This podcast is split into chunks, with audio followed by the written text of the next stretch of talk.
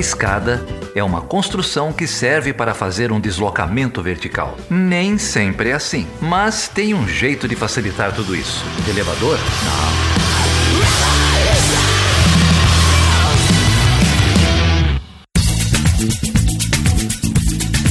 Então, Débora, temos aqui hoje dois pesquisadores do Rio de Janeiro, lá do IESP, da UERJ, que vieram conversar com a gente sobre a crise política no Peru. É um prazer receber aqui o Raul Nunes, doutorando em Sociologia no IESP, o Raul é membro do Núcleo de Estudos de Teoria Social e América Latina, o NETSAL, e lá no NETSAL ele tem monitorado as manifestações no Peru para o Observatório de Movimentos Sociais da América Latina. Tudo bem, Raul? Como é que você está? Tudo certo, estou ótimo. Estou acompanhando o, o desenrolar dessa crise no Peru, da mais nova crise, né? Da mais nova crise. Prazer ter você aqui com a gente.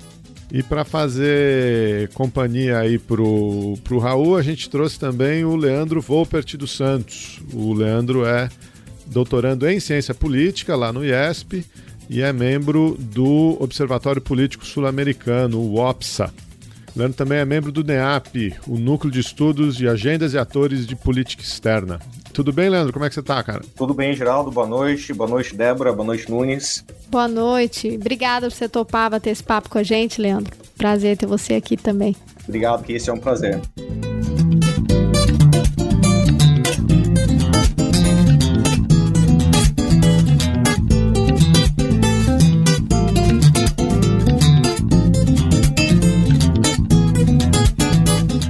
Bom, o Leandro, você estava contando aqui para gente um pouquinho antes de, de, começar o programa que você tem monitorado o Peru pelo, pelo observatório desde 2017, é isso? Isso, desde 2017, que foi o ano que eu entrei no doutorado lá no IESP, né? E aí a gente tem um, o OFSA, né, o grupo de pesquisa onde eu faço acompanhamento, é, a gente acompanha todos os países da América do Sul, né, a realidade política doméstica e de política externa de todos os países. É um trabalho bastante interessante. Todo mês a gente faz uma espécie de clipping né, dos principais acontecimentos nesses países. E aí, então, desde 2007 que eu acompanho, é, fiquei acompanhando o Peru até agora, meados de 2020, na verdade. Ah, apesar disso, eu continuo acompanhando, estou agora atualmente escrevendo um capítulo sobre o processo decisório na política externa peruana. Fiz, tive a oportunidade de fazer entrevistas com os professores de lá, foi uma, está sendo um trabalho bastante bacana. E agora apareceu essa grande, mais um pepino né, na, na realidade política do Peru, com mais um impeachment é, presidencial. É, para quem não sabe, já é o terceiro presidente nesse mandato, né? Nos últimos três anos. Agora, com a, a saída agora na segunda-feira do, do, da renúncia do interino Manuel Merino, já, já foram três a deixar o cargo, não é isso? É, se você pegar desde 2016, que foi o ano é, é, em que se elegeu Pedro Paulo Kuczynski, que é a, seria a, a, gestão que deveria estar acontecendo até agora, né? Seria até 2021. São quatro presidentes. São Pedro Paulo Kuczynski, o Martin Vizcarra, o Manuel Merino e agora o novo interino, que é o Sagasti, né? O Francisco Sagasti. Então, quer dizer, em uma gestão de cinco anos, a gente tem quatro presidentes. Lembra até um pouco o que aconteceu com a Argentina lá nos anos 2001, né? E, mas aí, dos últimos três anos, foram três, não é isso? Na verdade, na última semana foram três presidentes.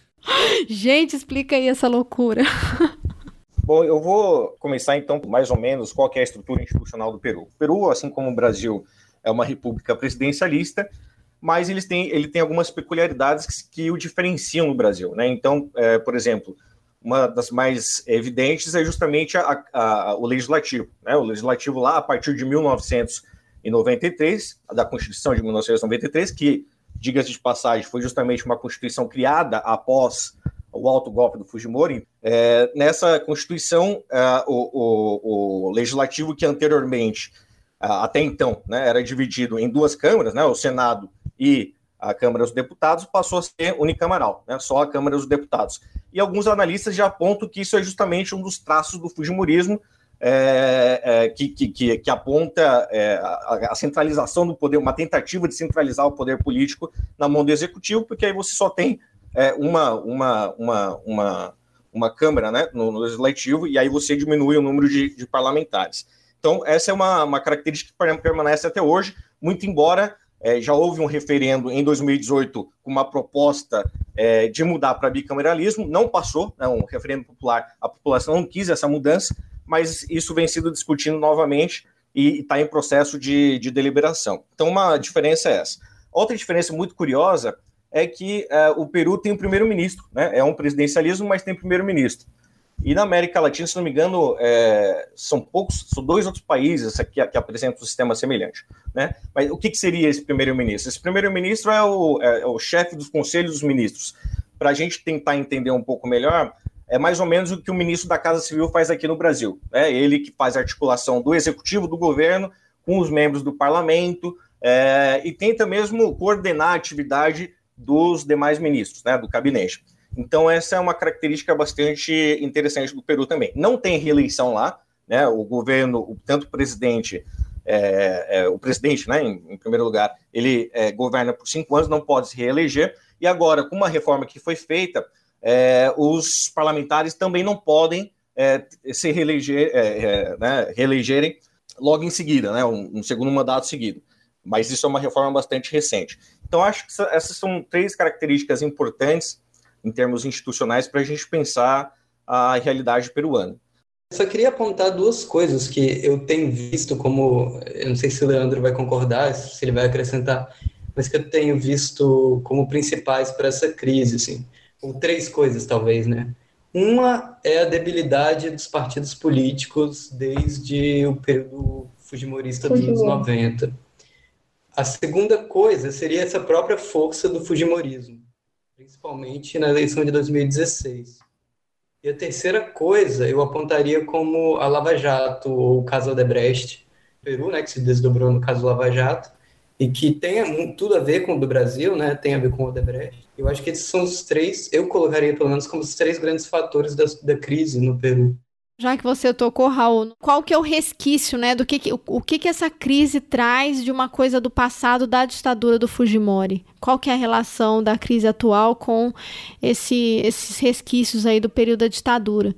Que eu acho que também tem, eu acho que é, um, é meio que um elemento estrutural para pensar a crise, né? Como vocês apontaram a coisa do, do modelo institucional, dos partidos que mais que vocês veem aí na, na relação do que está acontecendo agora com o passado? Sobre esse, esse aspecto mais histórico, né, esse resgate histórico, eu acho que com certeza, viu, Débora? Para a gente entender a crise que está acontecendo hoje no Peru, a gente tem que fazer um, um, um, um grande retorno na história. Eu diria que a gente pode pensar é, de duas formas, digamos assim. A gente pode pensar em causas estruturais para essa crise política e em causas conjunturais. Acho que as causas estruturais vão justamente nessa realidade política vivenciada no Peru desde é, da, do, da, saída do regime militar e é, com essa, esse processo de redemocratização que é, é foi ensaiado no início da década de 90, mas que logo já foi interrompido com o alto golpe do, do, do Fujimori. E, e aí, nesse período, houve uma centralização política muito grande. Como o Raul já disse, os partidos políticos saíram muito enfraquecidos, a participação da sociedade civil foi bastante enfraquecida, a estrutura burocrática, né? É, na literatura em ciência política a gente fala em capacidades burocráticas, né, capacidades estatais, foram bastante prejudicadas em função dessa intervenção muito grande do chefe do executivo. E aí ficou um período bastante grande, né, ficou até 2000. A partir de 2000, é, se tem uma grande transição na, na, no Peru, se tem todo um esforço né, entre vários segmentos da sociedade civil, atores políticos, para tentar descentralizar esse poder que foi concentrado durante todo esse período.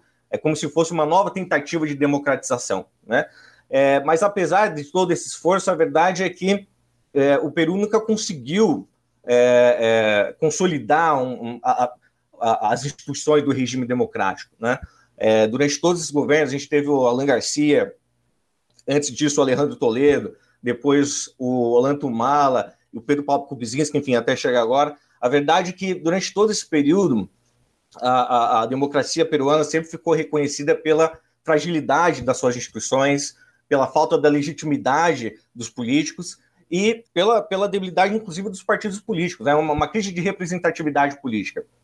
Para vocês terem uma ideia, é, é, é, muito curioso, né? Se vocês forem pegar, por exemplo, ah, o ano em que o Alan Garcia governou, no ano seguinte, o, os partidos que davam que tinham é, se destacado naquele período do, do, do, Alan Garcia perderam bastante espaço, né? E aí isso mesmo acontece nos outros governos. Então, no Olanto Mali, que ele era, ele era do Partido Nacionalista, no ano seguinte, depois que ele governou, depois que acabou o governo dele, esse partido é, é, ficou esquecido. Então, isso é muita evidência da fragilidade institucional dos partidos. Né? O próprio Vizcarra, ele era do partido do Kuczynski, né, que é o PPK, e nessa crise política entre o executivo e o legislativo, ele acabou brigando até com o próprio partido e saiu do partido. Então, até, é, é, até essa a deposição dele, o Kuczynski era, é, não tinha partido nenhum. Né? Ele, e, e, isso, em grande medida, é, dificultou que ele conseguisse articular é, a, uma, uma coalizão entre os partidos para conseguir se sustentar no poder. Então, quer dizer, é bastante conhecido, o próprio Raul disse isso, né? É bastante conhecido entre os analistas, né? O Steven Levitsky, que fez o, a, escreveu em coautoria o livro da, da, crise da democracia, ele também é um analista da realidade peruana, peruana, e lá desde 2010 ele já acusava essa fragilidade das instituições políticas peruanas, né? O Martin Tanaka, que também é peruano lá, também estuda isso. Então, com certeza, isso está tudo relacionado com a crise atual. Leandro, eu acho interessante, talvez para ilustrar, é, se a gente fosse tentar trazer para o caso brasileiro, seria como se o PSDB ou o PT, agora, na, na última legislação, nas últimas eleições que tiveram, não conseguissem eleger ninguém para a Câmara, assim, ou para o Senado, enfim. Porque é, essa última legislatura, a gente vê o Partido Aprista, por exemplo, Exatamente. É o partido do Alan Garcia, ele simplesmente não tem nenhum representante. E é um, é, enfim, um partido que já esteve no poder é, com Alan Garcia duas vezes, né? Quer dizer, agora, acho que 2006 ou 2011, não, não foi... Foi 2006 e antes disso, lá na década de... É, Isso, de 80, do... né? Isso, é. No meio dos anos 80. E aí ele simplesmente não consegue eleger ninguém para o Congresso, né? Então acho que isso explicita essa fragilidade dos partidos que, enfim, é, no Brasil, se a gente for pensar, é, é impensável assim que os grandes partidos não consigam ninguém nenhum assento na, na Câmara ou no Senado. Deixa eu tentar é, organizar um pouco aqui. O, vocês mencionaram algumas vezes o, o, Fujimori e o alto golpe do Fujimori, né? A gente está falando aí do período em que o Fujimori foi presidente de, de 90 a 2000. É, na verdade ele, deu, ele, ele promoveu um alto golpe né, em 1992. E aí ele é, é, dissolveu uh, o Congresso e aí depois fez uma, uma, uma, uma Constituição em 1993, é, mudando bastante a estrutura institucional no Peru. Né? E aí conseguiu depois a reeleição, é, através de uma reforma, conseguiu que, que, que fosse é, permitida uma, uma, reeleição, conseguiu essa reeleição, mas aí envolvendo, é, em virtude de várias é, acusações de corrupção, Montesinos, enfim, ali acabou tendo que, que, que renunciar em 2000. Fugiu para o Japão, né? Era sobre isso um pouco que eu queria falar, porque eu acho que isso estrutura a política peruana. É, o Fujimori, nos anos 90, foi um presidente neoliberal, autoritário, e aí a gente fica tentando entender por que, que ele é tão popular, por que, que a filha dele se lança na política e quase se elege presidente, por que, que eles ele elegeram a maioria do Congresso. É, e eu acho que, enfim, eu estava ouvindo o Café da Manhã, o podcast da Folha, e, e, e, falaram de que ele era um líder populista, que ele era um líder patriarcal. Eu acho que isso não explica, assim, o que explica é que, além disso, dele ser um líder carismático, talvez, era também que ele conseguiu conter a hiperinflação dos anos 80, né, que é uma característica da América Latina, a gente tem hiperinflação nos anos 80, e nos anos 90 ele consegue conter isso, ou seja, pro, provoca uma mudança real na, na vida econômica das pessoas, e, ao mesmo tempo, ele combate as guerrilhas de esquerda, que é uma coisa muito importante também para a gente entender a política peruana. Nos anos 90, os partidos comunistas é, peruanos ainda apostavam na, na tática de guerrilha, por exemplo, o Sendero Luminoso, que é bastante conhecido. E, e, o Fujimori foi esse cara responsável por praticamente erradicar. Não erradicou porque eles continuam de alguma maneira, mas, enfim, pro, é, enfim foi bastante forte contra as guerrilhas e de esquerda. E isso é importante porque explica a popularidade dele e porque explica por que a esquerda tem dificuldades de se dizer de esquerda, de se colocar como de esquerda e sempre tem que fazer muitas concessões. É, hoje, sempre que alguém se coloca como de esquerda abertamente, é chamado de terruco, que é terrorista. Então, acho que a, esse imaginário é, dos anos 90 ele continua muito forte. E é muito importante para entender o que está acontecendo daí em diante, dos anos 2000 em diante. Eu, eu queria acrescentar também, é, muito rapidamente, é, uma outra é, questão muito curiosa e que reforça isso que Raul diz, é que na Constituição de 1993, né, que foi justamente depois do autogolpe do Fujimori, uma das inovações dela foi justamente introduzir um capítulo que meio é, que solidifica, é, institucionaliza um modelo econômico neoliberal de desenvolvimento, né? E aí, é, isso está lá na Constituição, né? Está delimitado lá na Constituição, um modelo aberto para o livre comércio, incentivo aos investimentos estrangeiros. É, e aí eu acho que isso também explica essa, esse predomínio desse pensamento de direita, né? É, é tanto em termos políticos, mas também, nesse caso em específico, em termos, em termos econômicos. Né? A gente tem, lá em 2006, o Alan Garcia assume é, com uma proposta, por exemplo, de rever o acordo que o, que o Peru tinha assinado durante o governo do Alejandro Toledo com os Estados Unidos. Mas durante o governo ele não faz nada e só ratifica esse acordo. Né? O Olanto Mala, a mesma coisa, em 2011 é, tinha um programa de partido totalmente de esquerda, né? bastante semelhante, inclusive, com as diretrizes do PT. Até uma curiosidade, né? o PT mandou marqueteiros para o Peru para é, auxiliar a montar essa campanha é, política do Olanto Mala. E lá ele dizia também que ia rever o acordo de livre comércio com os Estados Unidos, ia acabar com a política é, é, de bilateralismo nas, nas, relações comerciais, ia promover a integração regional, e na verdade ele manteve o mesmo modelo de desenvolvimento econômico neoliberal, baseado no livre comércio, no investimento, e até uma curiosidade, né, em 2015, ainda no governo dele, ele oficializou a candidatura do Peru para entrar na OCDE, né, que é considerado o clube dos países ricos na política internacional. Então, quer dizer, é, a gente percebe né, essa, esse consenso de direita, digamos assim, no Peru desde esse desse período do, do, do Fujimori.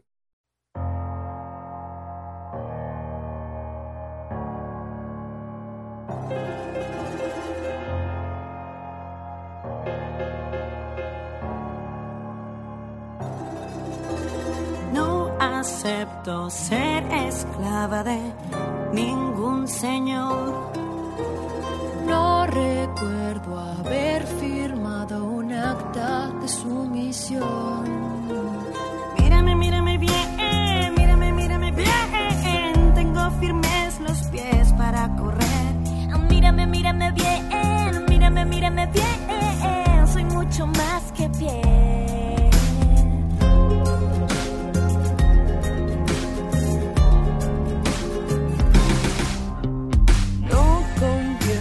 Tá, então o Fujimori dá um autogolpe, fecha o Congresso no, no, em 92, promulga uma nova Constituição, fica no governo até 2000. Aí a gente tem uh, algumas transições, o Toledo volta ao Alan Garcia, que já tinha sido presidente lá nos anos 80. Eu acho que isso mostra um pouco isso que vocês estavam tentando falar, né? A, a, fragilidade dos partidos, mas a força das, das personalidades, pelo jeito, né? E aí, esse, então, esse período do Alan Garcia e do Olanto Mala é o que você está chamando de, de onda rosa, é, Leandro? Isso. Eu, eu diria que, que seria mais ou menos isso. O Alan Garcia, porque o Alan Garcia, ele era ele, o APRA, lá na década de 80, ele tinha uma postura bastante de esquerda, assim, né? Ele era contestador, da dívida externa dos países latino-americanos com, com, as, com, com, as potências desenvolvidas, com os organismos internacionais, em especial o FMI. É, mas aí tem uma, uma curiosidade. Em 2006, antes dele se eleger, ele disse que havia mudado, né, que havia aprendido com os erros dele. Então, quer dizer, em 2006 ele já sinaliza que ele vai ter uma postura mais moderada, justamente para conseguir o apoio do grupo de direita, do, dos grupos políticos de direita. Né? Mas mesmo então, quer dizer, fica uma coisa meio mesclada, assim, uma plataforma de direita com um certo ranço de esquerda, e aí, é, na prática, acabou sendo, é, é, como eu disse, a continuidade do modelo de desenvolvimento é, econômico neoliberal.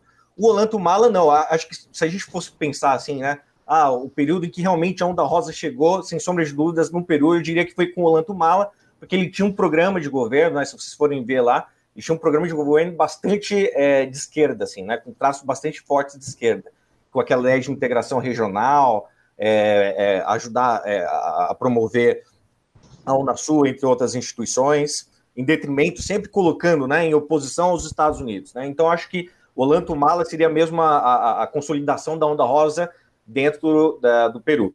eu estava tava olhando aqui, né? Você publicou um artigo é, falando é, da política externa do Peru e da transformação regional de 2006 a 2018 e o subtítulo é Da Onda Rosa Guinada Direita. Então, se o, o, o Garcia, mas principalmente o Mala, são a onda rosa, o que, que é a guinada de. Tudo bem, a guinada direita é o cozinho, mas o que, que explica essa volta à direita, né? Porque não é nem uma guinada, é uma volta, você pensar que você saiu lá do Fujimori e tal. O que, que explica isso? Por, por, por que, que teve essa guinada? Primeiro, né, a, a, a crise de representatividade política crônica é, do Peru, que nunca foi resolvida. Então, nenhum, os, os líderes políticos não conseguem sustentar no poder ao longo do tempo. E aí, naquele momento específico, em 2016, começaram a surgir questões latentes para a população peruana, sobretudo segurança pública. E aí a segurança pública, inclusive que é uma bandeira bastante forte do Fujimorismo, acabou meio que encami é, é, caminhando o eleitorado para o campo da direita,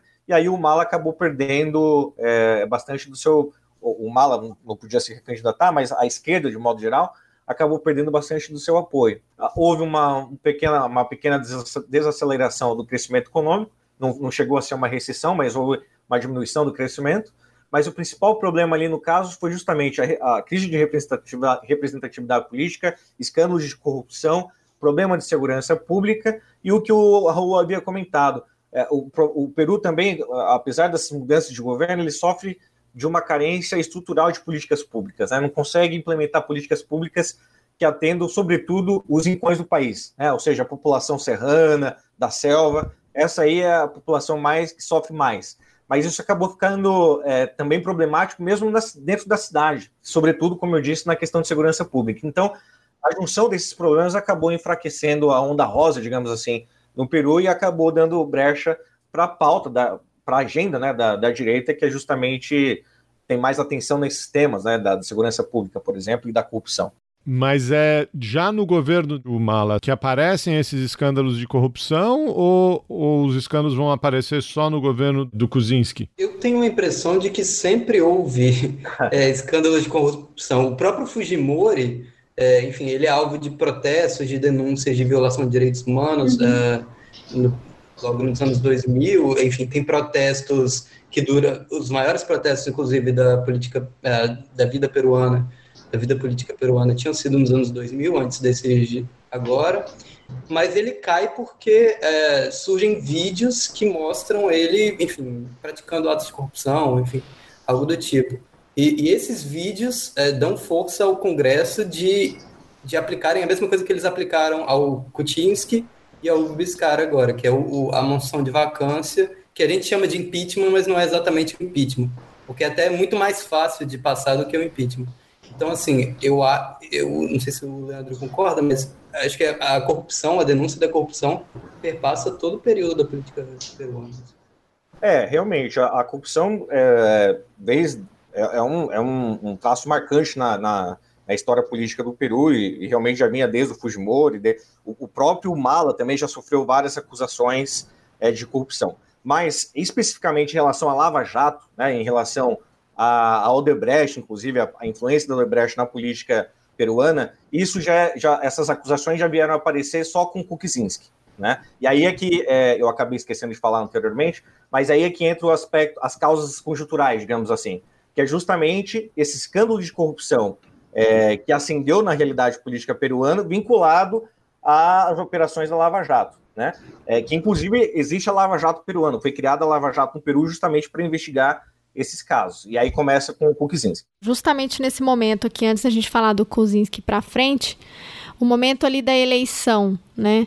Qual que foi, é, que eu acho que explica um pouco essa coisa da, de, de falar que teve uma guinada liberal, mas não um projeto populista de direita, né? Porque qual que foi o papel da filha do Fujimori nessa eleição? Né, da Keiko, porque ela já representava o, o, o, velho, né? Vamos dizer assim, né? A ditadura de direita populista. No que, que eles se diferenciavam ali? Ela representava o velho, mas ela, pratica, ela praticamente não, mas ela quase foi eleita, né? Foi, acho que foi menos de 1% em 2016 a diferença do Kuczynski para ela. Então, e ela tumultuou, não tumultuou? Essa era a minha pergunta. Qual que era o papel dela em termos de desestabilizar também o, go o governo dele, né? Porque teve mais ou menos o que a gente viu com a Aécio aqui no Brasil, né? Com o Trump agora. Esse questionamento aí da eleição. Isso aconteceu lá? É, você tem uma diferença mínima de, de votos para presidente e, ao mesmo tempo, você tem o Fujimorismo, né, no Partido Força Popular, conseguindo a maioria do Congresso, mais de 70 cadeiras no, em 130. Então, eles, desde o começo, eles minaram o governo do Kuczynski, é, que chegou até a fazer acenos ao próprio ao próprio Fujimori, né, ao próprio Fujimorismo, porque se a gente for pensar, inclusive uma das coisas que deixou o Kuczynski extremamente mal com a opinião pública e com a esquerda, né, enfim, foi o indulto ao Fujimori, que foi bastante polêmico, assim como a, pressão, a prisão dele, do Fujimori, por é, violação de direitos humanos era polêmica, o indulto do, do Kuczynski foi bastante mal visto, tentaram derrubar ele por isso, mas não, não andou muito, até porque a maioria do Congresso era fujimorista. É, depois que vem os casos de corrupção e tudo mais. Mas o fujimorismo saiu das eleições de 2016 extremamente forte.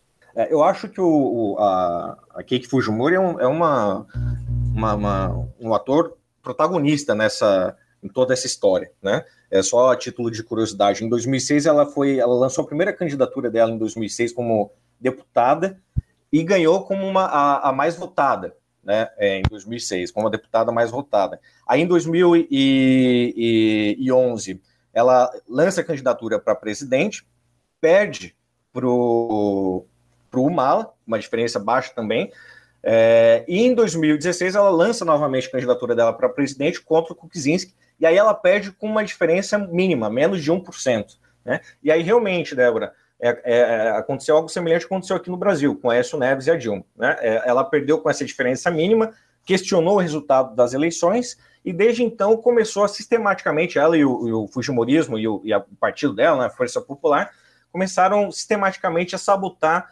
é, o governo, né?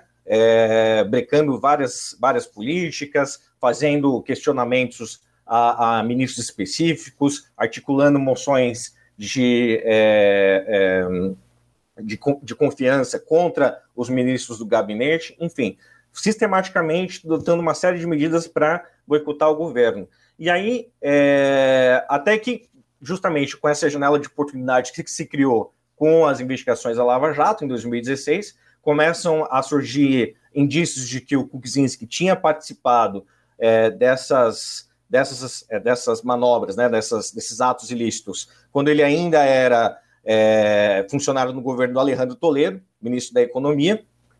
E aí o partido Fujimori, Fujimorista, né, o Partido Força Popular, é, tenta articular um impeachment contra o Kuczynski, que foi lá em dezembro de 2017. É, como o próprio Raul disse, isso, o, o, o impeachment acabou, essa tentativa de impeachment, né, de vacância, acabou não dando certo, porque o Kuczynski conseguiu comprar o apoio de parte dos, dos parlamentares do, do, da Força Popular, que era uma ala liderada pelo irmão da Kei, que é o Kenji Fujimori, e aí, é, é essa ala de 10 parlamentares, se não me engano, 10 ou 11 parlamentares, votaram contra, em cima da hora, eles, eles votaram contra, mudaram a posição, né, votaram contra a, a, a deposição do Kukizinski, ele conseguiu se salvar no primeiro momento. Mas logo em seguida, no ano, né, em, em janeiro e em fevereiro do ano seguinte, que foi em 2018, novas é, é, evidências surgiram, e aí, pior, para complicar ainda mais, é, porque o Peru é essa história de, lançar, de, de, divulgação de vídeos, né, uns vídeos meio clandestinos aparecem do nada, lembra um pouco até House of Cards, né, para quem assiste a série.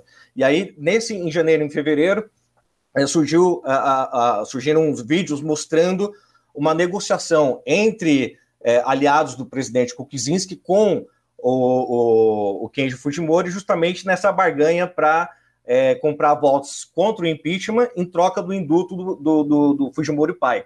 Né? E aí isso juntou com as acusações da Lava Jato, né, com as investigações da Lava Jato, o Kukizinski não conseguiu ter a mínima sustentação política e aí acabou, surgiu um novo pedido de impeachment liderado pela Keiko Fujimori e o Kukizinski acabou, para não se desgastar ainda mais, estava sem aliado algum, acabou decidindo renunciar. E aí assume justamente o Viscar, né? Ele, na ocasião, ele era embaixador do Peru no Canadá, veio para o Peru para assumir a presidência, ele era a, a, o primeiro vice-presidente, e inclusive, só um parênteses, aqui é um, uma outra parte também que o Peru se diferencia de, de outros países, né? Eles têm dois vice-presidentes, é muito curioso isso. Então, o primeiro vice-presidente, no caso, era o Viscarra e tinha o segundo vice-presidente, que era é, a Horus, né? Mercedes Horus. Então, ela era a segunda vice-presidente. Aí o, o assumiu, mas o, a, essa disputa entre o executivo e o legislativo permaneceu. O, o Viscarra assumiu com uma proposta justamente de combater a, a corrupção, anunciou uma série de reformas né, é, políticas e até mesmo constitucionais, é, convocou um, referendo popular, que eu havia referi, me referido anteriormente, é, para é, é, é, ouvir a opinião da população sobre grandes quatro, quatro reformas constitucionais. A primeira era sobre o retorno da bicameralidade, né, ou seja, duas, duas casas dentro do legislativo, que foi a única reforma que o povo não aprovou. As outras três eram o fim da, do financiamento privado das campanhas, o, seu, o, outro ponto era o fim da reeleição imediata dos, do, dos é, parlamentares, né?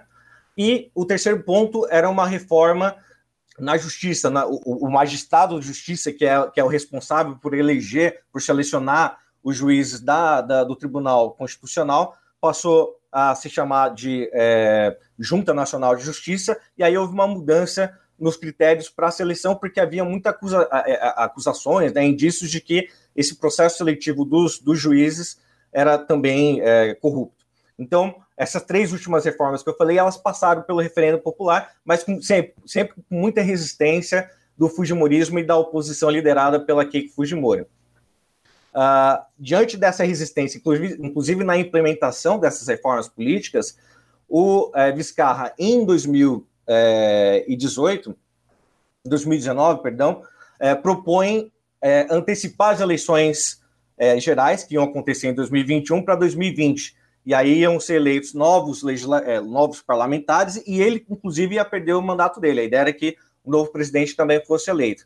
E aí isso atiçou ainda mais a oposição, né? A oposição ficou louca com isso e é, o processo acabou sendo arquivado. No mesmo dia em que essa proposta de é, adiantamento né, das eleições foi arquivado, o, o Vizcarra lançou um pedido de voto de confiança para o parlamento para que o parlamento desse o aval para a mudança das regras no processo seletivo dos juízes do Tribunal Constitucional.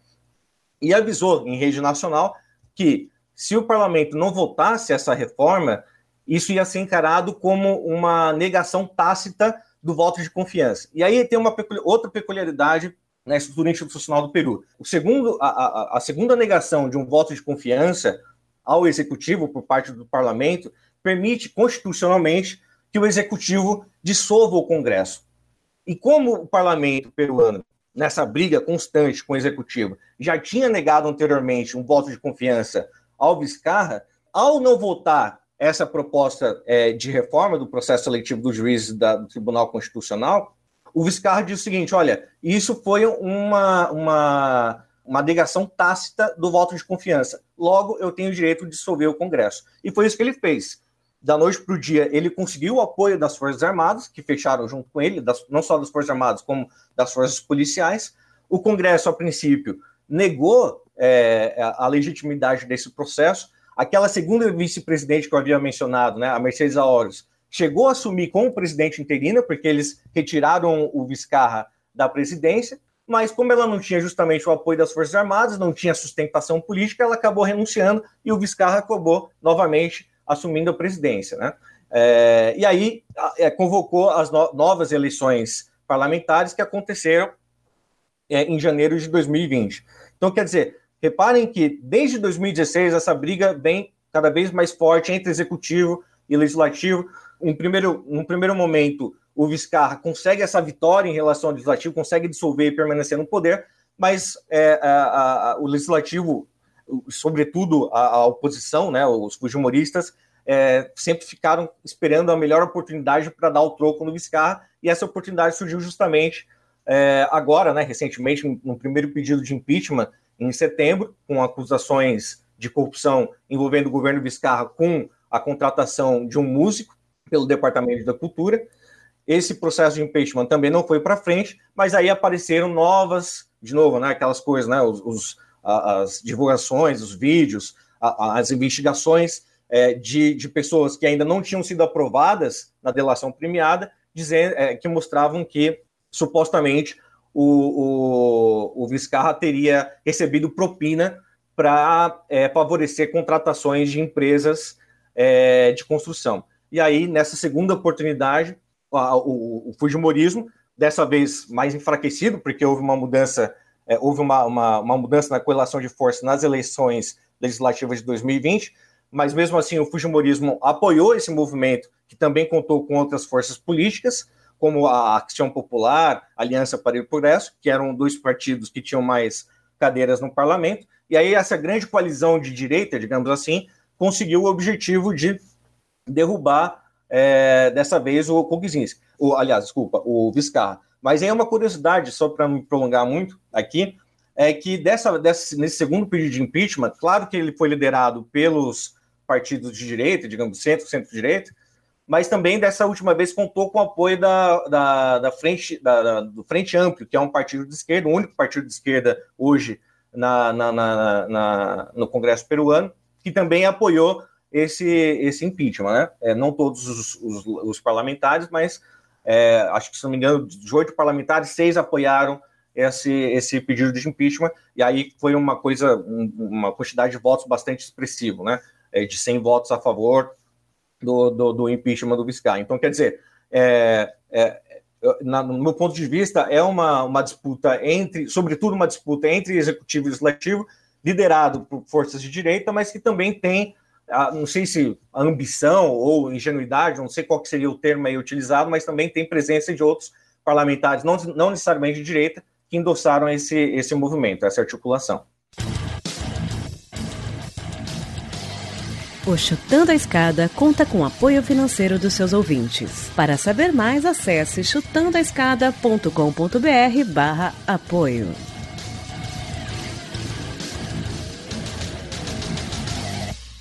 Parece que o, essa direita peruana ela é boa de dar troco, né? Porque você comentou aqui que o, o Kuczynski é, conseguiu se safar da primeira vez, mas da segunda vez não não conseguiu, né? Apareceu uma outra denúncia, uma outra coisa. O Vizcarra parece que foi a mesma coisa, né? Confrontou o parlamento, dissolveu o parlamento, se safou da primeira vez, mas dali a pouco, dali quase mais um ano, é, também sofreu um, um, impeachment. Então, é, parece que é isso, né? É golpe contra golpe, os caras ficam, ficam dando troco. Agora, é, o que eu queria entender, o, e aí acho que, sim, Raul também, eu acho que tem uma pergunta mais para você que tem acompanhado os movimentos sociais. Alguém, alguém mencionou a Argentina, né? Na virada ali de 2001 para 2002, a Argentina teve três presidentes em seguida e tal. É, e, e, sobretudo, aquele era, um, era um, um momento de uma crise econômica muito aguda na Argentina, né? é, onde o, a liderança política pr praticamente não tinha é, sustentação. Eu acho que, enfim, deu para entender que a gente tem um, um, um movimento na direita peruana é, fujimorista, enfim, não sei como, qual que é o, o termo, que é, é muito solidificado. Mas e o, o, resto da, dos movimentos sociais, o resto da, da, da sustentação social é, no Peru, enfim, quem que está indo para a rua, quem que... Porque às vezes a gente fica só nessa do, do, do, do partido, do líder, não sei o quê, parece que essas coisas acontecem a despeito da sociedade. Né? O que está acontecendo na, na vida do peruano comum no meio dessa bagunça toda? A gente no NetSal, inclusive é interessante você mencionar isso, porque a gente no NetSal começou a, acompanhar as mobilizações nos países exatamente porque a gente via a mídia descrevendo, quando falava da América Latina, né, quando falava dos países da América Latina e da, da pandemia na América Latina, falava dos líderes, das decisões, mas falava muito pouco das mobilizações sociais, do, do que a sociedade pensava, né? E, foi aí que a gente começou a acompanhar e eu comecei a acompanhar o Peru. É, meu, meu, contato anterior com o Peru tinha sido só a viagem que eu fiz para lá em dezembro, para o Congresso e tal, que foi inclusive no meio dessas eleições suplementares da campanha, né, na verdade. E, e já muito marcado esse clima lavajatista lá, também muito forte. Mas quando eu comecei a olhar para o Peru, eu fiquei muito. Eu achava muito estranho em comparação com os meus amigos que analisavam a Argentina, ou mesmo Brasil, Colômbia, é, Bolívia, principalmente, como o Peru me parecia uma sociedade pouco mobilizada. É, você tinha mobilizações, mas muito específicas, pautas mais específicas. Por exemplo, as trabalhadoras de limpeza de Lima nunca saíram das ruas, inclusive durante a pandemia. É, indígenas protestavam, mas até esses protestos contra o golpe, eu, eu, gosto de chamar de golpe parlamentar, eu não tinha visto nenhum, nenhuma grande mobilização social e nenhuma grande mobilização social é, nacional, né? Assim, a gente teve locais e tudo mais. E, e, o que eu acho bastante interessante dessas mobilizações é que é, nós tivemos a, a, o impedimento do Viscara, e, e, é importante lembrar que Leandro falou algumas vezes, né, que os presidentes costumam ser muito impopulares depois dos anos 2000, mas o, o Viscara, ainda, não, ainda que ele não tenha sido eleito presidente, que tenha assumido depois da vacância, ele era bastante popular, ele chegou a ter 80, mais de 80% de aprovação popular, é, nunca acho que ficou menos do que 50%, e mesmo assim, quando você vê as pessoas indo para a rua, não eram exatamente um, um volta Viscarra, é, eram contra o golpe parlamentar do Merino, era fora Merino, que você vai em todos, ou fora todos, é, contra o Congresso corrupto, então, eu acho interessante que o que marca essa mobilização popular é, tem muita ação dos partidos de esquerda, de várias é, matizes, mas tem uma coisa muito forte cidadã. Assim, é, até eu fiquei tentando comparar com o Chile, mas talvez a, melhor comparação talvez seja com o próprio Brasil em 2013. Assim, eu sei que é perigoso falar isso, mas é, teve uma coisa muito não sei se espontânea, mas não tinha, tinha organizações, mas as organizações não foram os principais uh, para a convocação do, dos protestos. As redes sociais foram muito importantes e tinha esse sentimento vindo de, de muito tempo, mas é intensificado com a Lava Jato, de que os políticos todos estavam contra a sociedade. Quer dizer, você tem é, um Congresso que derruba o segundo presidente e agora, dessa vez, no meio de uma pandemia. É, já estava difícil para o Peru, o Peru está numa situação péssima da pandemia, mesmo o Viscara sendo um bom gestor, assim, um gestor razoável, é, mas está ruim tanto a, é, na questão de saúde quanto na questão econômica. E o, o Congresso simplesmente destitui o presidente, põe um, um presidente no lugar que é completamente é, oportunista, tem interesses muito particularistas. Então, tinha esse sentimento muito generalizado na sociedade de indignação. Você vê, por exemplo, parte da seleção peruana se, é, se posicionando a favor dos protestos. É, saiu uma pesquisa do Ipsos, da, da Ipsos hoje, eu acho, falando exatamente isso. Assim, mais de 50% dos jovens entrevistados é, disseram ter ido às manifestações. É, então tem um, um, caráter muito jovem e muito indignado com, com o que eles estavam vendo, que era basicamente um congresso brigando com o presidente, não querendo que ele fizesse o que ele queria, enfim, não querendo que ele governasse, né? Na verdade. Então é mais ou menos essa cara dos protestos. É, é, até difícil, eu vi algumas pessoas tentando falar, ah, é porque o Peru é neoliberal. Pode ter isso no fundo, pode ter a questão da, de uma sociedade muito informal, muito pobre também, muito desigual, mas a, a reação mais imediata tinha a ver com essa, essa inconformidade política. Assim. É, tanto que a esquerda não conseguiu mobilizar tanto suas próprias pautas, por exemplo, contra o neoliberalismo. É, por é, eu acho que uma grande pauta é, que unifica a esquerda, por exemplo, o Ollanta, o Mala falou isso, o, a Verônica Mendonça, que é a, uma líder do Movimento Novo Peru, falou isso, o, o Marco Arana, que, enfim, a, a Verônica Mendonça é mais propriamente de esquerda, o, o eu acho que é mais centro-esquerda, Marco Arana, que é, é o do partido Frente Amplo, que tem representação no Congresso, estava falando isso, que é essa pauta de uma nova Constituição, né? O Leandro falou com a Constituição do Fujimori, ela, é, ela fragiliza muito o, a política, a própria construção partidária, mas também a, atrela muito a economia ao neoliberalismo. Então, a esquerda quer derrubar essa Constituição. Mas você não vê esse apelo tão grande na rua, nas ruas. Assim, é realmente um, um sentimento muito distinto daqueles que estão ali naquele momento. Existe algum tipo de saudosismo por parte da população com relação aos tempos do Fujimori?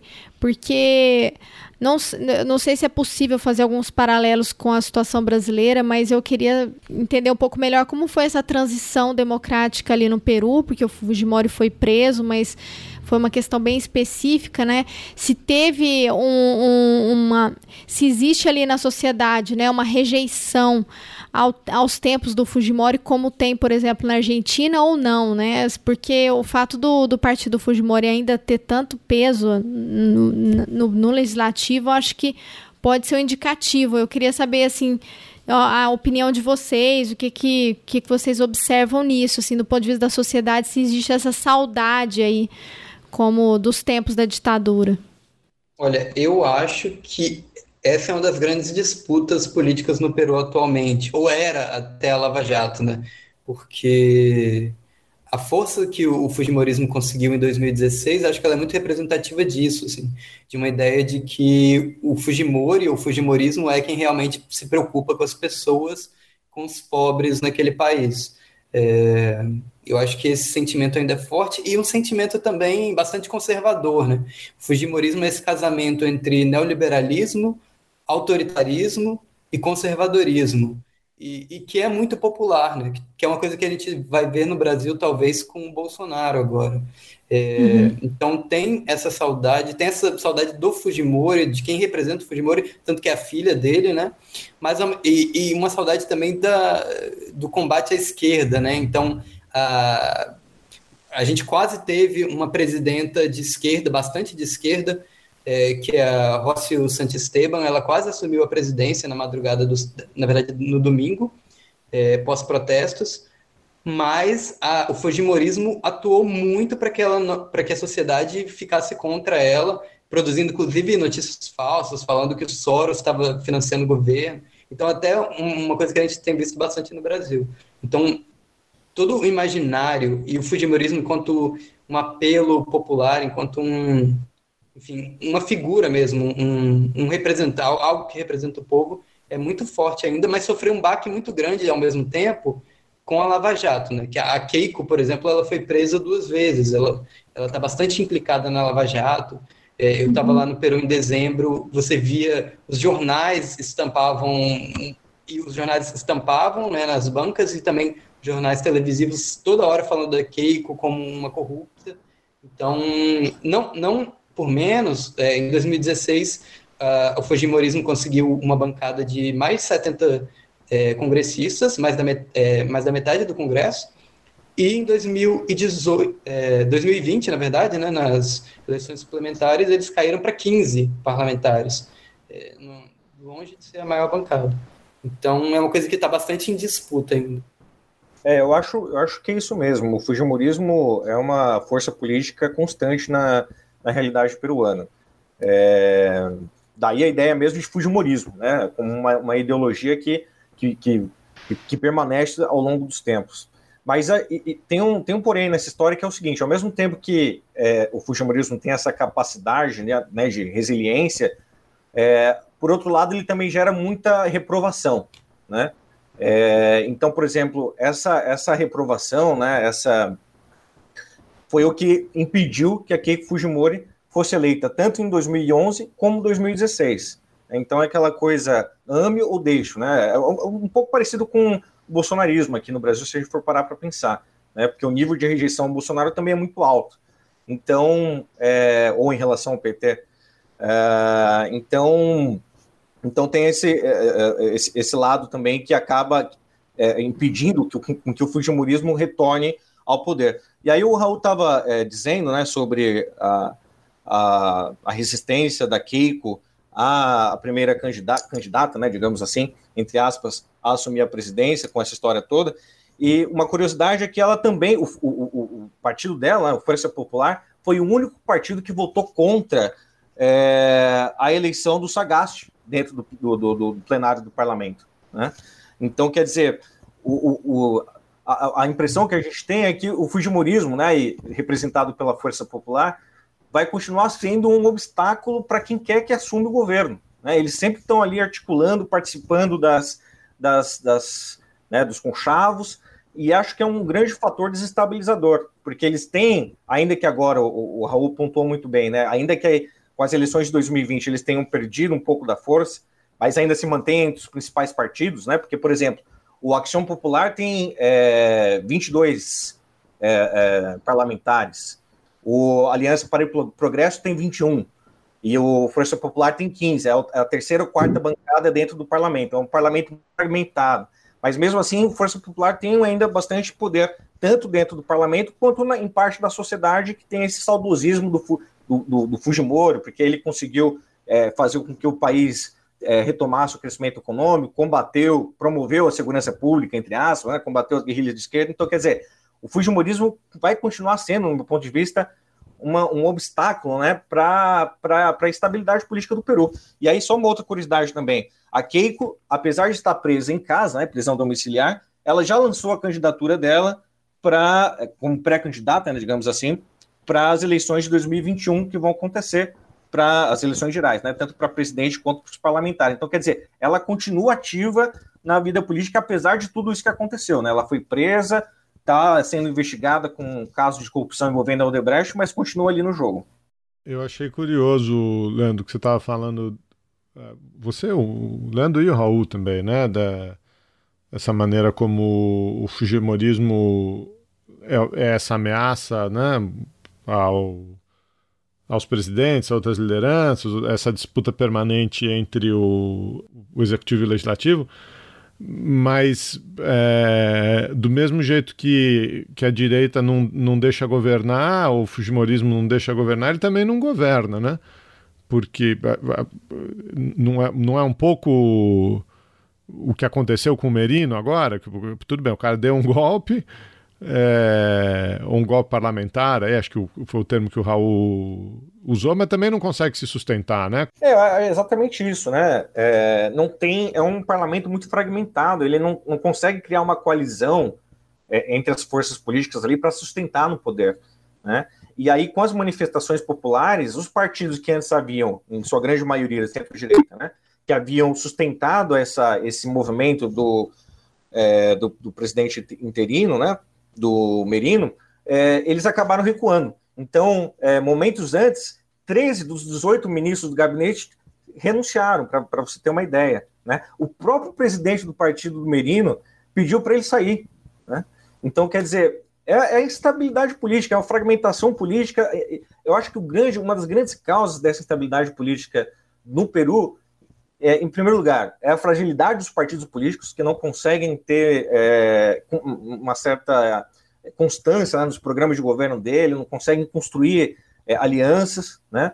É, e, por outro lado, essa crise de representatividade do ponto de vista da sociedade, né? que não acredita mais na, na, na democracia peruana. Há uma descrença muito grande, e por isso que o Vizcarra teve popularidade grande, apesar de não ser eleito diretamente, porque ele encampou essa, essa luta pela contra a corrupção, né, conseguiu é, é, se associar a essa imagem na, no imaginário popular. E aí, o, o Merino, que tinha sido eleito super recentemente, né, 2000, nas eleições de 2020, com apoio apenas de 6 mil votantes, é, é, acabou encarnando a visão da velha política que a sociedade peruana está cansada de, de enfrentar. Né?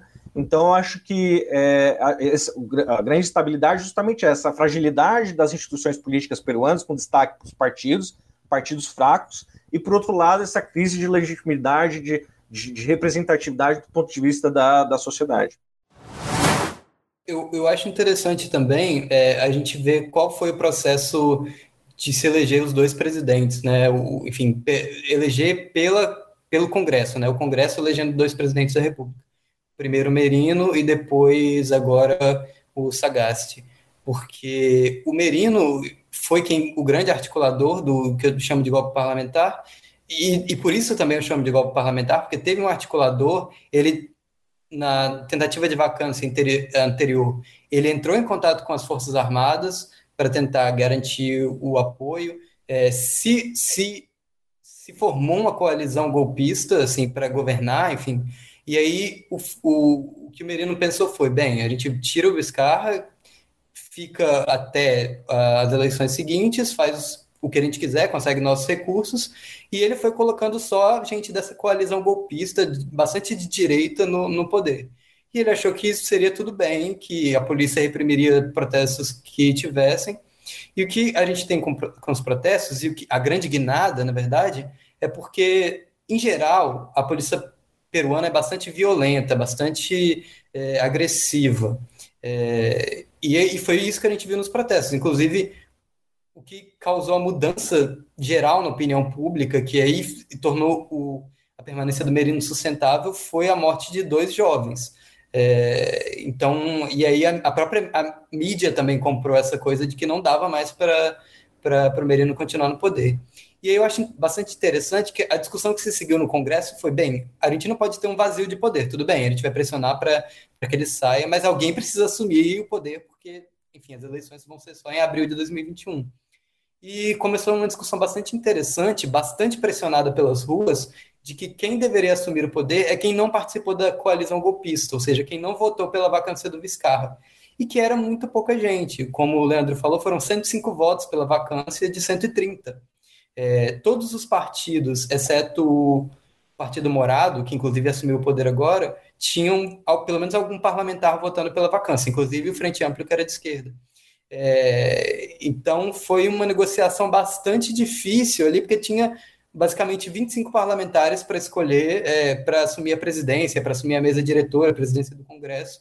É, então, eu acho interessante como esses protestos populares conseguiram influir não só na, na queda do Merino, mas na escolha da, de quem ia assumir a presidência. Por exemplo, uh, quando eu falei que uma militante de esquerda, que é a Rócio Santisteban, que ela quase chegou ao poder, tinha a ver com isso, assim, um certo consenso de que ela representava a juventude, pautas populares, não tinha votado, votado pelo golpe, pela vacância, é, mas aí começou essa pressão muito grande do fujimorismo, de que ela era muito de esquerda e tudo mais, e quem acaba encabeçando meio que esse meio campo de que não votou pela vacância é, e não era direito golpista, não era da coalizão golpista, foi o Sagasti, que é um empresário, professor, é, ele trabalhou no, no, Banco Mundial, se eu não me engano, é, que é um, um, liberal, assim, a imprensa gosta muito de chamar ele de centro, mas eu acho importante chamar ele de liberal, inclusive no sentido dos costumes, o Partido Morado é um partido bastante liberal, o que o Livres tentou ser no Brasil, o que o FHC tenta ser hoje no Brasil, talvez, é, então a gente tem uma coalizão que governa hoje, que eu acho bastante interessante, que não é essa coalizão de direita que deu o golpe, mas uma coalizão liberal e esquerda, assim, é, com os liberais com mais poder. E a gente vai estar tá vendo agora qual é o gabinete que o, o Sagasti vai montar. É, inclusive sobre isso, é, sobre o Partido Morado, e ainda respondendo que o, a pergunta que o Geraldo tinha feito, é, um partido minoritário né, no parlamento. Então, acho, quer dizer, vai continuar enfrentando esse problema né, de construir uma governabilidade, porque, sendo minoritário, ele vai ter que fazer coalizão com várias forças políticas ao mesmo tempo. Né? É, então, acho que ele já anunciou né, que, que vai tentar montar, inclusive está acontecendo agora lá na, no Peru, ou deve ter acabado de terminar, o lançamento desse gabinete. Ele prometeu que ia fazer um gabinete bastante plural, representativo de várias forças políticas. Mencionou inclusive a questão de gênero, que vai ter esse cuidado com a inclusão das mulheres nesse gabinete.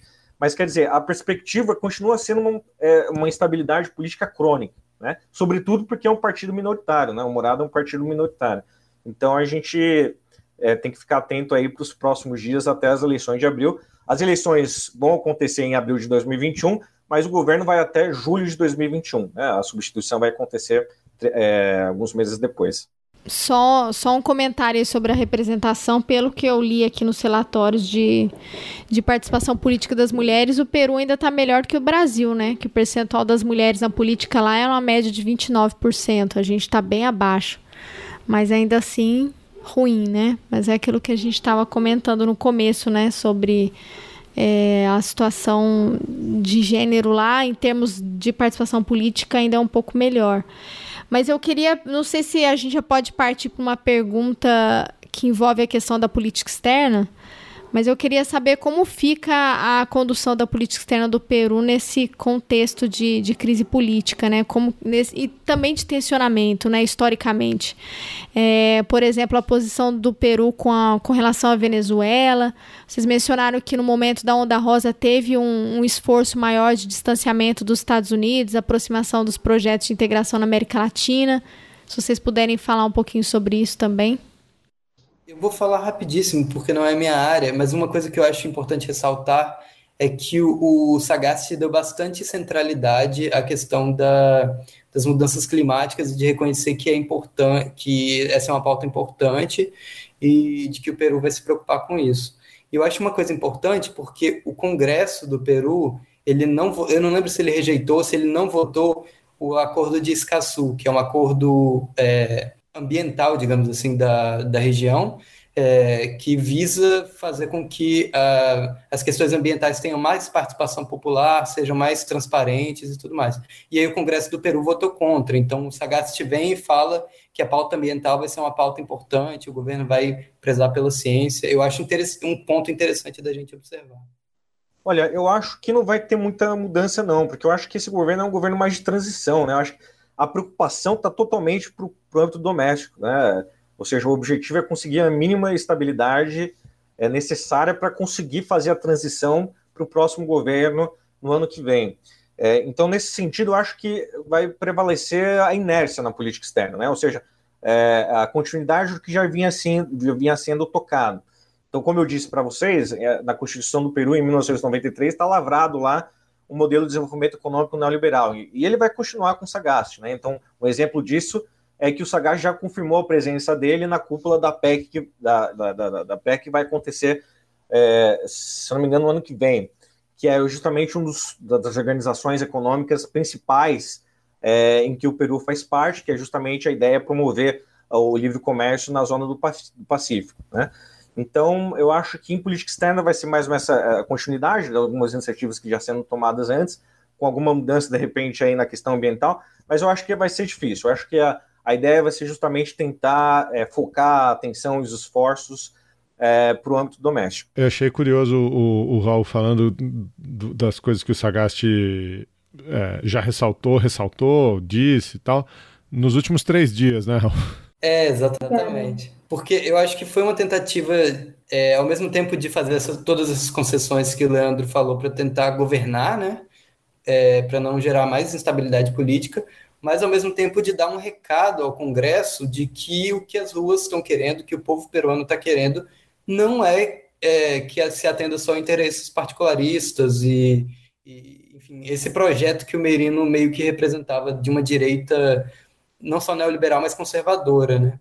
Então, eu acho isso interessante, assim, porque, enfim, o Sagasti não é nada de esquerda, ele é um, liberal é, na economia, inclusive.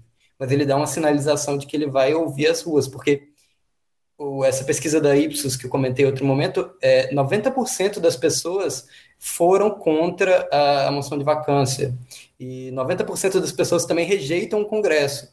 É, então, pensando que a gente vai ter eleições é, gerais no ano que vem, é, pode ser uma forma de o próprio Sagasti tentar não deixar esse Congresso tão conservador ditar a pauta e mostrar que eles podem acabar se queimando com a população que está querendo outra coisa, né? Toda vez que eu ouço esse, esse discurso de vão todos embora, desacreditamos na política, cansamos do Congresso, cansamos dos partidos, eu sempre fico muito assustado, né? Porque historicamente isso dá espaço para deu espaço para tragédias enormes, né?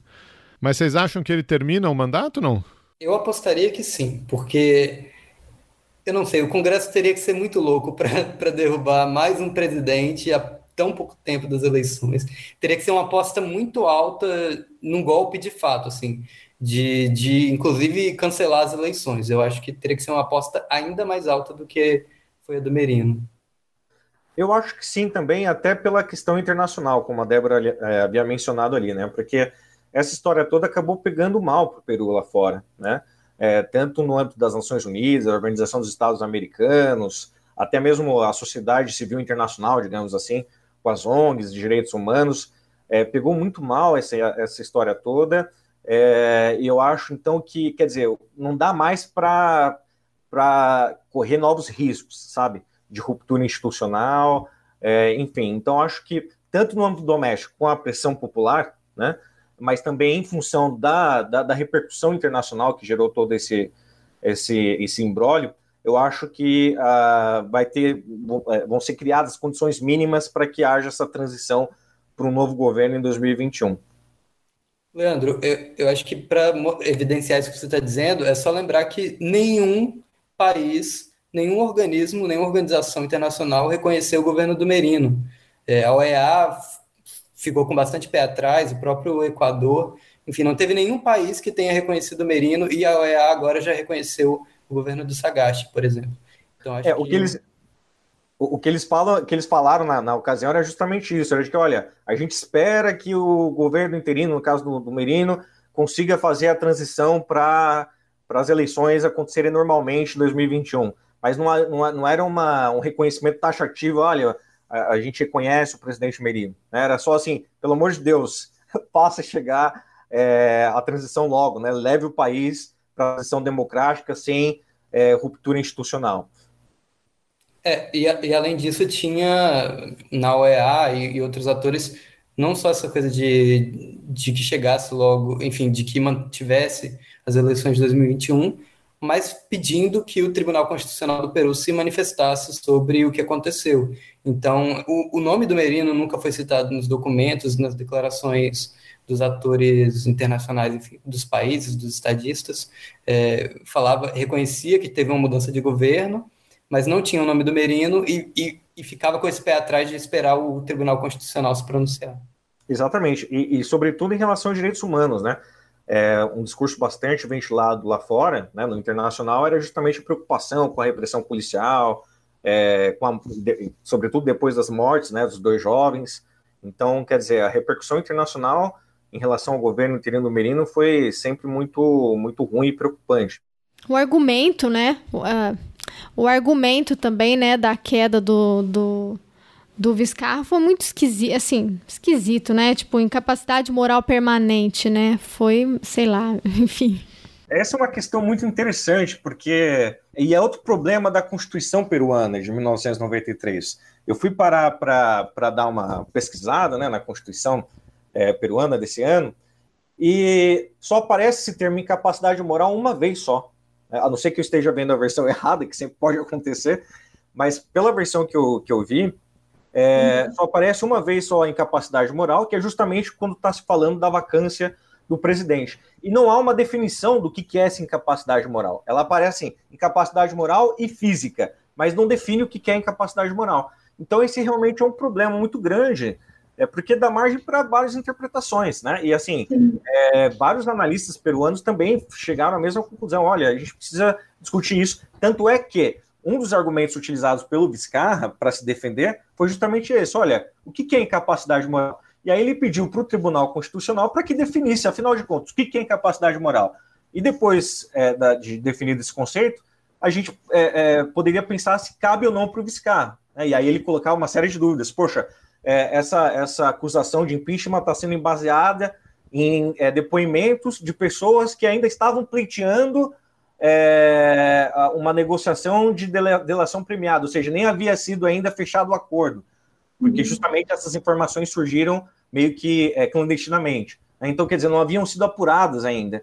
Então, todo o processo foi meio nebuloso, né? E ainda mais justamente em cima desse, desse conceito de, de, de é, é, incapacidade moral. Tanto é que, e aí só para uma curiosidade também, é, o, o Vizcarra pediu para que o Tribunal Constitucional se pronunciasse, era para ter se pronunciado hoje, acabou sendo prorrogado para amanhã, mas a expectativa é que o tribunal fale, esclareça é, perfeitamente o que, que significa é, incapacidade moral. Uhum. Qual que é a legitimidade disso, né? Bom, já vi esse filme, né? A gente já viu esse filme, né? De criar um argumento. Eu acho que o mais perigoso é porque é um instrumento muito fácil de ser mobilizado, é, enfim, até porque o Congresso é unicameral, você só precisa de duas votações de, de não sei se, é a maioria simples, mas enfim, você pode destituir um presidente em uma semana, muito facilmente. é, se você votar a abertura desse pedido, dessa moção de vacância e se você votar depois a própria moção de vacância. Não tem muito mais para onde ir, como a gente tem pelo menos a Câmara, é, e depois tem o Senado, e tem o próprio STF meio que coordenando o processo do impeachment no Brasil. No Peru, não. Essa coisa da capacidade moral permanente, ela é muito rápida, muito nebulosa, como o Leandro falou, e tem gente que diz, inclusive, que é mais fácil você é, derrubar é, o presidente do Peru do que várias outras autoridades, assim, inclusive presidentes de, outras, de outros poderes. É, veja bem, o próprio processo de impeachment né, foi super rápido. Coisa de oito dias, em 10 é, de novembro, se não me engano, foi votada a admissão do pedido de vacância. Foi aprovado. No dia 18, já foi a votação do, do impeachment, do mérito do, do pedido de impeachment. Então, quer dizer, né, aqui no Brasil a gente levou ainda um tempo, não que isso tenha é, é, influenciado o resultado final, mas a gente teve um tempo aqui no Brasil na ocasião do impeachment da Dilma, né, um tempo bastante considerável. E no Peru não, foi é questão de uma semana, digamos assim, para definir o destino de uma nação. Então é um processo bastante bizarro mesmo. Né? E uma das propostas também que está sendo discutida no Tribunal Constitucional é justamente ampliar esse, é, a quantidade de votos necessários para o impeachment, porque agora uh, pelo que está na Constituição, são necessários 87 votos, né? É, e aí a ideia é jogar para 100, deixa eu pegar aqui, 104 votos, né? ou seja, dificultar um pouco esse processo de impeachment, porque é, é algo realmente muito fácil de ser feito. Tanto é que foi tentado várias vezes, né? Todas as duas acusações é, de impeachment, é, para o pedido de impeachment do Coquizzi foi de impunidade moral. E também para o Vizcarra, as duas acusações de pedido de impeachment, né? aquela primeira em setembro, envolvendo o músico que eu havia contado anteriormente, e essa agora, também foi é, é, incapacidade moral. Então, quer dizer, é um, instrumento muito é, manipulado, né? Sendo, acaba sendo utilizado como arma política para interesses particulares facciosos das forças políticas. É, me lembra muito o processo do golpe do Lugo no, no Paraguai, né? Que também correu com uma rapidez uhum. impressionante. Né? Foi super rápido, acho que foram dois dias, se não me engano, uma coisa assim, foi bizarro. Não, e, e, mas eu acho que o mais grave, né? Tudo isso acontecendo no meio de uma pandemia. Eu, eu, tava, eu tive lendo aqui da, dos levantamentos da John Hopkins, tal, falando que o Peru é um dos países que tem mais, as mais altas taxas de letalidade, né, do Covid. E então as pessoas saem às ruas, eu acho que tem um peso assim muito importante, porque no meio de uma pandemia, você arriscar e ir para as ruas para manifestar, eu acho que, enfim, mostra muito o, o tamanho do problema que está acontecendo lá, né? É, de, de fato. Agora, e isso pesou também, na verdade, no fato das pessoas se indignarem, né? Assim, o Congresso se atrever a destituir um presidente que estava lidando mais ou menos bem. Ele, ele tinha uma ministra da, da, da Economia que era, é uma pessoa bastante enfim, capaz, bastante honesta e que estava tentando fazer essa recuperação econômica ao mesmo tempo que é, controlar a pandemia. Ainda que o Peru esteja mesmo numa situação muito ruim, o Viscara e o governo dele era, enfim, se preocupava com as questões de saúde, de recuperação econômica. Mas ao mesmo tempo, só para não, não perder, é, a gente tem que lembrar que 70% da população peruana é, já estava na informalidade antes da pandemia. Então, eu comecei a acompanhar o Peru lá em março, abril. É, eu via na televisão cenas de muitas pessoas na rua, nas ruas ambulantes, andando, é, sendo reprimidos pela polícia. Então, é, parte do porquê o Peru está onde está é porque nunca conseguiu, de fato, é, fazer com que as pessoas fossem beneficiadas pelos auxílios. É, muita gente lá é desbancarizada, não tem conta no banco. É, muita gente está é, é tá na informalidade, como eu disse. Então, era, era meio que tentar, é, não maquiar, mas resolver de uma forma muito imediata uma situação que é histórica no Peru e que tem muito a ver com é, essa constituição neoliberal, né? porque faz o país crescer ininterruptamente, crescimento sustentado, mas ao mesmo tempo não é, combate a desigualdade no mesmo nível. Então, eu acho que essas duas coisas pesaram, tanto essa é, a informalidade e isso de fazer as pessoas irem, as pessoas terem que ir para as ruas, é, trabalhar, ganhar seu sustento, e ao mesmo tempo a indignação de, de o Congresso destituir o presidente que estava tentando lidar com a pandemia. Eu, eu queria falar um tema rapidíssimo, só porque é, talvez tentar pensar o futuro, onde vai dar, né? porque os protestos é, for, tiveram sucesso no sentido de derrubar o governo do Merino, mas, como eu disse, também era um protesto muito destituintes. E você, Geraldo, falou que é, é uma coisa que você fica com medo quando você vê, né? Esse fora todos. E, de fato, é uma coisa preocupante. Mas, ao mesmo tempo, a gente tem que entender que a política peruana, principalmente os congressistas, não tiveram a favor da população mesmo, principalmente de 2016 para cá. Então, dá para entender. Mas uma coisa que eu mencionei anteriormente que eu acho que a gente deveria acompanhar é exatamente como algumas forças políticas vão se comportar. Por exemplo, o Partido Morado, se ele conseguir liderar bem e de forma estável o fim da, desse mandato, né, até o ano que vem, eu acho que ele pode se cacifar para as eleições presidenciais de uma forma de, com a centralidade que ele talvez não tivesse. É, ao mesmo tempo, pode ser que a população queira alguém que não estivesse no Congresso. É, a esquerda congressista do, do Frente Amplo ela provavelmente vai sair muito queimada desse processo porque é, votou a favor da vacância em sua maioria, mas ao mesmo tempo a presidência do Congresso agora é da Frente Ampla, é, que ajudou nessa negociação do governo de estabilidade. E o Frente Amplo, que votou pela vacância, votou falando fora todos por uma nova Constituição.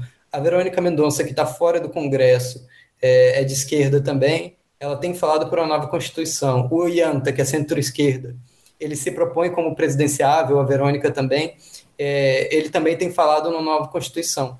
Eu não sei, não me parece que tenha um clamor popular muito grande. A mídia bate muito nessa ideia de contra essa ideia de uma nova Constituição, mas a esquerda, várias esquerdas têm se juntado nessa pauta. Eu não sei se ele, por exemplo, hoje teve protestos pequenos, muito pequenos, mas pedindo uma nova Constituição, principalmente organizada pela esquerda. Eu, eu acho muito interessante a gente pensar se eles vão conseguir mobilizar isso para a discussão das eleições do ano que vem. Eu vou mais ou menos na linha do Raul, né? Tentar pensar é, futuramente, né? Quais são, qual é a perspectiva que a gente tem. E eu realmente também fico muito preocupado, viu, Geraldo? Porque esse contexto político ele, ele é bastante propício para coisas assim horríveis, né? É, para ascensão de figuras populistas, né, é, de direita, já que o Peru já é bastante, a política peruana né, já é bastante dominada, digamos assim, pelas forças de direita, então acho que isso dá, abre margem para forças políticas ainda mais de extrema direita, né, e uma outra, um outro adicional preocupante aí é a presença das Forças Armadas, né, o retorno das Forças Armadas para a política peruana. É, da, lá desde o Vizcarra, quando o Vizcarra conseguiu dissolver o Congresso, ele recorreu às Forças Armadas. Né? Ele, a, a, o Congresso não conseguiu é, afastar o Vizcarra e retomar a, o poder, digamos assim, na figura da vice-presidente, da, da, então vice-presidente, porque o Vizcarra, no dia seguinte da dissolução do Congresso, apareceu ao lado das Forças Armadas discutindo uma mesa de reunião. Né? E aí, é, na, na, na, dois anos depois, um ano depois, com a tentativa de impeachment do Vizcarra, a primeira tentativa de impeachment em setembro, a primeira coisa que o, o Merino, que já naquela época o Merino já estava articulando impeachment, né? A primeira coisa que o Merino fez, então, na ocasião, presidente do Congresso, é, antes de, de, de, de avançar esse processo de impeachment, foi justamente consultar os militares, né? meio que para sentir, olha, avisar, né? Olha, a gente está fazendo algo aqui que é constitucional. Alguns até disseram que ele estava, na verdade, buscando o apoio dos militares, né? E aí, no, na, na, segunda vez, na segunda tentativa de pedido de impeachment, ele também entrou em contato com os militares. Então, quer dizer, parece que os militares realmente são aquele ah, poder moderador, né? E isso é super preocupante, porque a qualquer momento desses, os militares, de repente, podem se sentir no direito de intervir na política e acabar de vez né, com essas instituições políticas frágeis do Peru. Então, é, eu acho que o cenário futuro é bastante preocupante, né? Porque abre espaço para essas forças de extrema-direita, e, ao mesmo tempo, para a penetração cada vez maior do, das Forças Armadas. Então, tomara que isso não aconteça, né? Mas é, é uma, uma, uma, uma questão para a gente ter é ficar de olho aí nos, nos, próximos, nos próximos meses e anos. O Raul, você acha que esse movimento da Constituinte no Chile pode ter rescaldo no, no Peru? Pois é, eu acho que ele faz com que, enfim, os, os movimentos no, no Chile fizeram com que a esquerda peruana se animasse com a pauta da nova Constituição. E os argumentos são muito parecidos, na verdade. É, tanto eliminar a Constituição do Fujimori, que no caso do Chile era a Constituição do Pinochet, quanto eliminar uma Constituição que prende a, a sociedade ou o Estado ao neoliberalismo, é, que é o argumento também da, do movimento peru, é, do movimento chileno. Então, eu acho que tem tudo a ver, tem um espelhamento bem forte, principalmente o sucesso que foi o processo de os movimentos sociais que levaram, os protestos sociais que levaram a, essa constituinte que vai ser feita de forma bastante democrática, bastante é, paritária, né? Enfim, eu acho que tem tudo a ver. Agora, eu não sei de fato até que ponto eles conseguem emplacar. Me parece que a esquerda peruana tenta emplacar essa ideia em algumas eleições, mas não tem muita aderência. É, agora, o que pode acontecer é exatamente esses protestos é, de indignação total, de fora todos serem não capturados, mas de direcionarem para isso. Tem uma expressão que eu acho bastante interessante que surgiu, que é da é, a geração do bicentenário, né? Porque o Peru vai completar é, 200 anos de independência no ano que vem. Então, essa, essa, esses manifestantes que foram para a rua, é, como eu disse, mais, mais da metade dos jovens foram para a rua, eles estão se denominando geração do bicentenário, estão sendo denominados pela mídia, enfim, pela opinião pública. Pode ser que essa geração do bicentenário force alguma coisa nesse sentido, mas a, o establishment peruano tem uma resistência fortíssima a, a uma nova constituinte, principalmente porque a, muitas mudanças têm sido feitas dentro do marco constitucional. Por exemplo, eu vou citar uma coisa que eu acho importante, é, que não pode deixar de falar para falar do Peru, que o Ollanta Humala, é, apesar de ter, não ter sido exatamente essa esquerda que ele prometeu, ele criou a Sune, Sunedu, que é um organismo que fiscaliza as universidades privadas, enfim, fiscaliza o ensino superior no Peru. E isso foi, de alguma forma, anti-neoliberal, né? se a gente pensar no neoliberalismo como o desregulamentação. É, e é uma coisa, inclusive, que eles tentaram mexer agora é, quando o Merino assumiu, porque parte do Congresso é exatamente dessa elite é, do ensino privado no Peru. É, então, tem, tem muita gente que argumenta que, pelas vias, é, sem precisar de uma constituinte, daria para você mitigar o neoliberalismo é, no Peru. Então, é um debate muito difícil. Eu não sei se a, se a esquerda peruana consegue encampar, mas, ao mesmo tempo, muita, é, muitos setores da esquerda peruana têm comprado esse discurso. Agora, com certeza, o Fujimorismo vai ser muito contra, porque é a própria Constituição do Fujimori, eles não vão querer que ela seja eliminada, e outros atores políticos importantes podem achar que isso é uma forma de destabilizar a própria política, que já é instável, na verdade, né? Mas destabilizar mais ainda. Então, acho um debate muito difícil. Estavam é, tentando emplacar agora com a, o Sagasti assumindo o, o, a presidência, a pauta de que se colocasse mais uma urna no, no, em abril de 2021, porque teremos as eleições gerais, a, a esquerda peruana queria que se colocasse uma urna também para um plebiscito sobre uma nova constituinte, mas isso provavelmente não vai passar. Inclusive, parte do acordo que levou essa coalizão liberal de esquerda ao poder agora, depois da queda do Merino, passava por não fazer uma nova constituinte. Então, é uma disputa que eu acho que é muito difícil, teria que ter uma pressão de fato das ruas de novo. Curioso isso que você falou, né? É... Gente do governo com interesse em instituição de ensino privado, cara, nunca, nunca vi isso em país nenhum.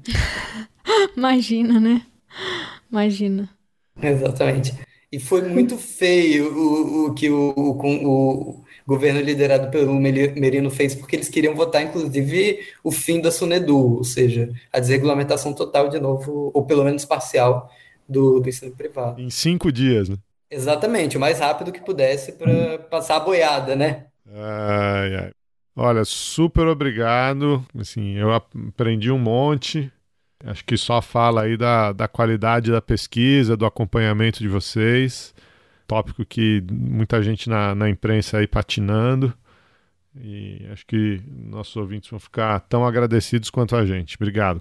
Obrigada, gente. Foi bom demais. E, é uma aula que e, e eu espero que se inspire também ouvintes aí que queiram fazer, continuar né, pesquisando o tema da América Latina, né? A gente conhece tão pouco, né, da nossa região. Só tem a agradecer.